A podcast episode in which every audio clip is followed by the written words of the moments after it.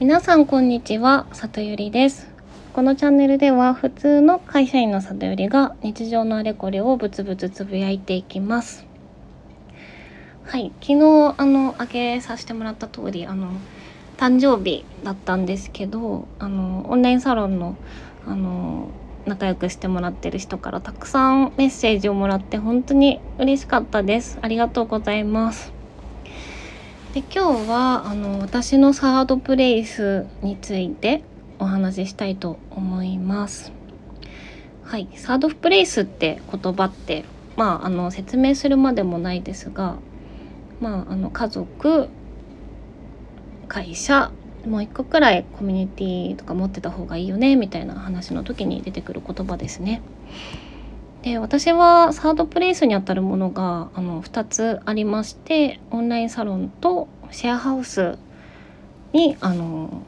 コミュニティを持ってたりします。でちょっとその2つのあのコミュニティを比較するとちょっといろいろ面白い気づきがあったりしたのでまああの今聞いてくれてる方はほぼほぼオンラインサロンのつながりの方が多いと思うのであの、まあ、ちょっとそちらの説明ははしょってシェアハウスのあの話を説明しながらあのこんなことを感じたよっていう話を今日はさせてもらおうかなと思います。で私が住んでるシェアハウスなんですがおそらくあの一般的なシェアハウスのイメージとちょっと違うんですね。で一般的なシェアハウスのイメージって多分あのなんだろうリビングあってそこ通って部屋行ってなんかあのプライベートなさそうとかあとはゴミ捨てめんどくさそうとかなんですかねあと,、えっと家賃が安そう若い人が多そうみたいな感じかなと思います。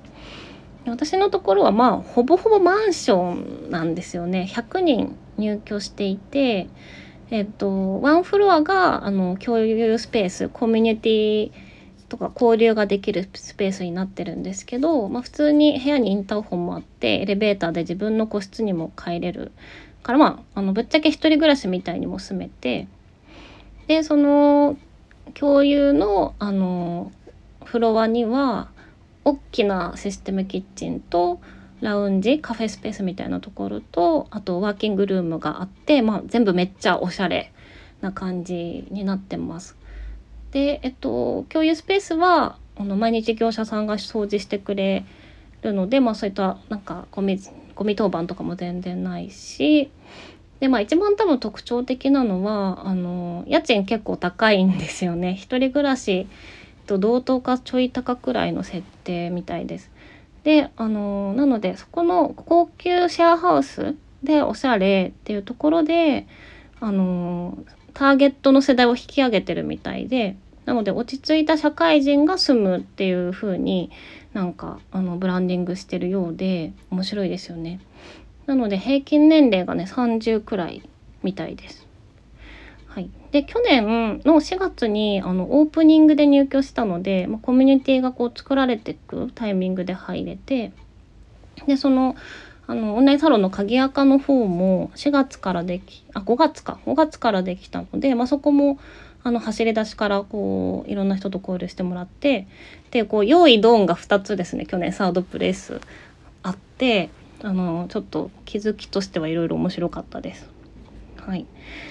でシェアハウスがあのどんな人が住んでるかっていうと、まあ、多分価値観としてはあの3つで視野を広げたい欲求があるあの人と話すのが好きとか交流が好きあとあの新しいものをあのに興味がある人っていう感じかなと思います。おそらくオンラインサロンの方もあのこういう価値観の今言ったような価値観の人があの多い気はしてるんですけどそれに加えてあの集まってきてる人たちってこう西野昭弘さんが、ま、発信してる挑戦者を応援したいとかあの自分が挑戦したいっていうところを気に入ってあのいると思うので、まあ、マインドそういったビジョンが落とし込まれてるとかマインドが共有されてるっていうところがあのちょっと違いがあるのかなっていうふうに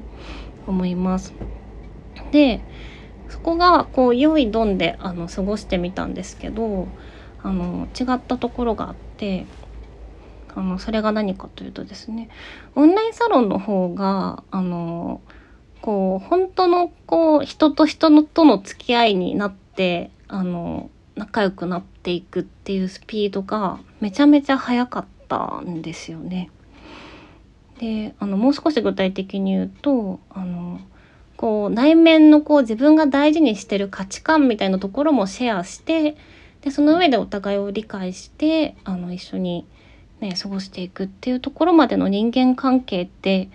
なかなかあの友人関係でもそこまで行き着くのってこう結構時間がかかるような気がするんですけど、まあ、あのオンラインサロンの人とはそういうところに行き着くまでがすごい早かったなって思ってます。でそれってやっぱりあのマインドを共有してるからっていうところだと思うのであのよくまああのちょっと硬い言葉になりますけど組織論とかでやっぱビジョンが落とし込まれてるあのコミュニティ組織の方が強い組織になるよねっていうのってなんかこういうことかっていうのなんか妙に実感したような体験でした。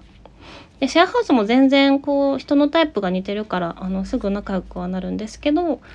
ぱこうちょっとこう世代が離れてたりとかするとあのお互いこう探り合うようなあの共通の話題なんだろうなってちょっと気を使いながら喋るみたいな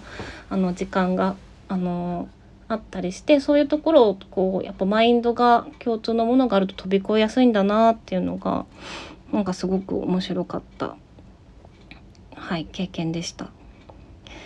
でまああのー、一個だけちょっとシェアハウスの人と話しててショックだったことがあってあのオンラインサロンに入ってるって言ったらあの惹かれちゃったことがあったのとあとあのー、そのシェアハウスの子が誰かと雑談で話してるのをこうたまたま耳に入ってきた言葉でなんかあのー、私のことじゃないんですけどあの子なんか西野昭弘がすごい好きらしくってプペルかなんかすごいあのめっちゃ映画見てて気持ち悪くない？みたいな会話が聞こえてきてちょっとショックだったりしました。なのでまあでもそれはこうねオンラインサロンがあの気持ち悪いとかっていうのってまあ私が内側にいてあのそういうこう新しいくくりであの仕組みでこう成り立ってるビジネスモデルっていうのに、まあ、たまたま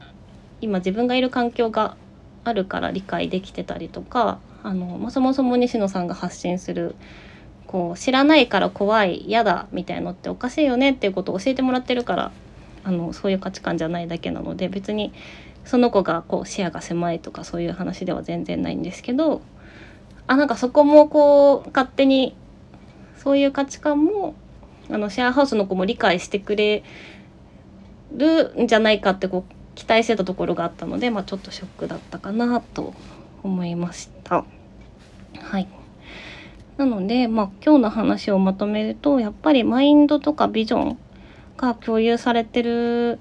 人と、あの、同じ箱に入ってると、まあ、関係が深くなるスピードがすごい速くなるっていうのをあの経験としてさせてもらったので、まあ、ここからきっと何かみんなであのアクションしますみたいな風になった時にやっぱりそういうマインドが同じくくりの方があのこう強い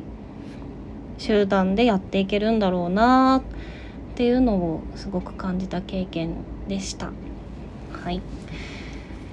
というわけでなんかもうちょっとうまくまとまって喋れたらよかったなっていうのが 今日話してみた感想なんですけどあのまあ2回目なのでご容赦くださいということではい今日はこれで終わりたいと思います最後まで聞いていただきありがとうございました。また遊びに来てください。ではまたね